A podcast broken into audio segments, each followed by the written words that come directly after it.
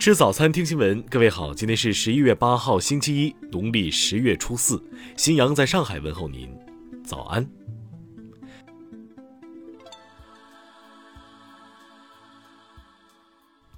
首先来关注头条消息。BBC 六号报道，一架隶属于阿联酋航空公司从卡萨布兰卡飞往伊斯坦布尔。途中，机上一名乘客报告因糖尿病而昏迷，导致该飞机改道前往马略卡岛的帕尔马市。飞机当晚八点左右迫降。就在这名乘客被送往医院的时候，有二十多名乘客趁机跑下飞机，随后设法越过了机场的围栏。这场混乱让帕尔马机场关闭了三个多小时，六十多班航班不得不改道或延误。西班牙警方证实，这名乘客企图通过装病的方式让自己和其他乘客非法进入西班牙。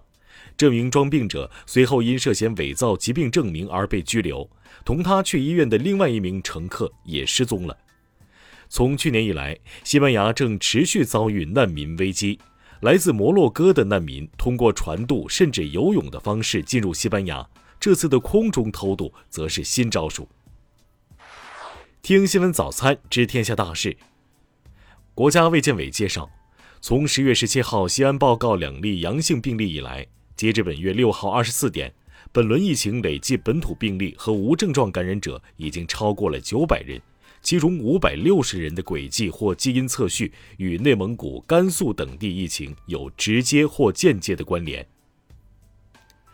国务院联防联控机制综合组消息，截至五号二十四点。甘肃省疫情已基本得到控制，甘肃工作组已分批有序撤离。河北省通报，六号新增新冠确诊病例二十一例，新增无症状感染者两例，均在隔离点或封控区重点人群核酸筛查中发现，新增治愈出院一例。昨天，神舟十三号航天员乘组进行首次出舱活动，航天员翟志刚表示。我已出舱，感觉良好。中央气象台昨天继续发布暴雪橙色预警，北方多处有大到暴雪，河北东部、山东西北部等地有大暴雪或特大暴雪。针对近期部分行业领域事故多发，以及新一轮寒潮天气带来的安全风险。应急管理部昨天对安全防范工作进行部署，要求各地要高度重视近期寒潮和今冬明春低温雨雪冰冻灾害防范应对工作。国家电网网站发布消息，目前国家电网经营区域电力供需形势恢复常态，保供电、保民生取得阶段性成效。发改委、商务部等十五部门联合发布实施方案，要求深化家政服务业提质扩容。方案提出，要推动家政进校园，培育产教融合型家政企业，深入开展岗位培训。下面来关注国际方面，伊拉克安全部门昨天发布声明，伊拉克总理卡迪米在其绿区内的住处遭到自杀式无人机的袭击，但该企图未能成功。卡迪米目前状态良好。日本政府此前为应对新冠疫情筹集的八千万只布口罩未能及时分发民众，仍堆积在仓库里。之后仅有不到百分之二的口罩被送至提出需求的看护机构等。厚生劳动省已开始着手定期配送工作，希望将更多口罩送出。欧盟委员会发表声明。在北爱尔兰议定书实施问题上，未见英国方面的诚意，敦促英国政府真诚与欧盟接触。民调机构韩国盖洛普发布的一项调查结果显示，近五成韩国人反对赦免前总统朴槿惠和李明博，但反对和赞成两者之差在误差范围之内，且反对比例有所下降。马来西亚总理萨布里已向新加坡总理李显龙致函，要求特赦一名马来西亚籍男子。该男子因贩毒罪名成立，即将在三天后被处以绞刑。他今年三十三岁，有轻度智力障碍。美国休斯敦市警方表示。从五号休斯敦音乐节踩踏事件发生当晚至六号中午，休斯敦市警方已逮捕二十五人，目前仍在调查发生踩踏事件的原因。德国南部巴伐利亚州一辆城际列车六号上午发生持刀行凶事件，至少三人受伤，一名男性嫌疑人被逮捕，行凶动机暂时不明。哥伦比亚政府表示，逮捕了一名哥伦比亚革命武装力量反叛分子头目，他涉嫌策划了此前针对总统杜克的未遂袭击。下面来关注社会民生。近日。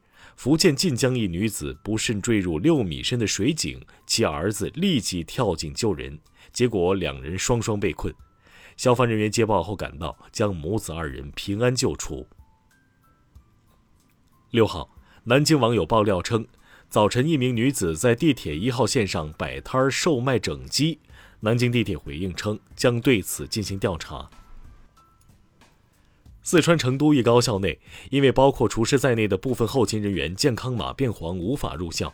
四十五名烹饪专业同学负责做饭和打饭，他们的工作得到了同学们的好评，手不抖，分量很足。六号，北京一位七旬老人在八大处公园爬山时，因为下雨不慎滑倒，被困在山上，幸亏消防人员及时救援，将老人在寒流中救出。